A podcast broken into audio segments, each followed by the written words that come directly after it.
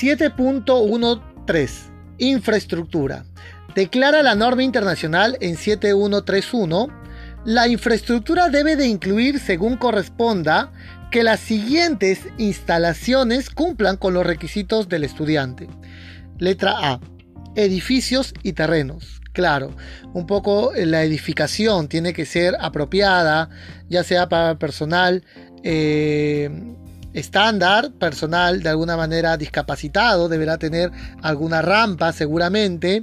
Los espacios, ¿no? El aforo para los estudiantes. Hay ciertas aulas que tienen una capacidad eh, máxima permitida, claro que sí. Letra B. Equipos incluyendo hardware y software, por ejemplo, computadoras, acceso a internet, cables, tablet, entre otras. Letra C. Servicios servicios higiénicos, servicios de biblioteca, salas de lectura eh, y algunos otros servicios complementarios que nos puede entregar la norma. ¿no?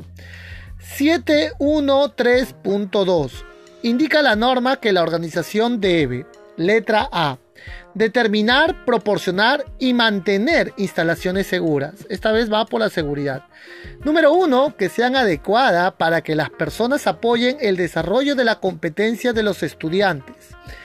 Eh, un poco que tiene que tener la infraestructura acorde, ¿no? Que, por ejemplo, hay ciertos colegios que veo que tienen una zona de huertos para enseñarles a los estudiantes, eh, hacen, tienen unos ambientes para que puedan ellos desarrollar cierta competencia motriz, incluso en colegios educativos para niños la instalación de juegos, ¿no? Porque desarrollan cierta motricidad dura, fina, entre otras. Número 2 que mejoren el desarrollo de la competencia del estudiante. Entonces debemos tener también instalaciones eh, que mejoren esta competencia. Eh, claro que sí. Ambiente, que genere ambientes apropiados, luminosidad, por ejemplo, intensidad, eh, ventilación, sistemas de ventilación, entre otros. Letra B. Asegurarse que las dimensiones de las instalaciones sean adecuadas a los requisitos de quienes la utilizan. Bueno, el tema de aforo es importante, la altura, el mobiliario. Recuerdo mucho que en la universidad tenía una compañera y esta compañera este, no era diestra, sino era eh, zurda, ¿no? Eh, usaba la mano izquierda.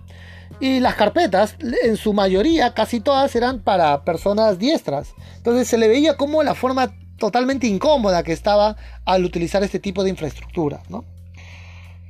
7.1.3 según corresponda, debe haber instalaciones para, letra A, enseñanza, letra B, autoaprendizaje, salas de lectura, por ejemplo.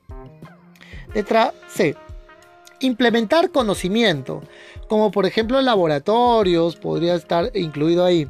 Letra D, descanso y recreación. Bueno, también zonas para la conversación, también para descansar, ¿no es cierto? Jardines, a veces se tiende a, instalar.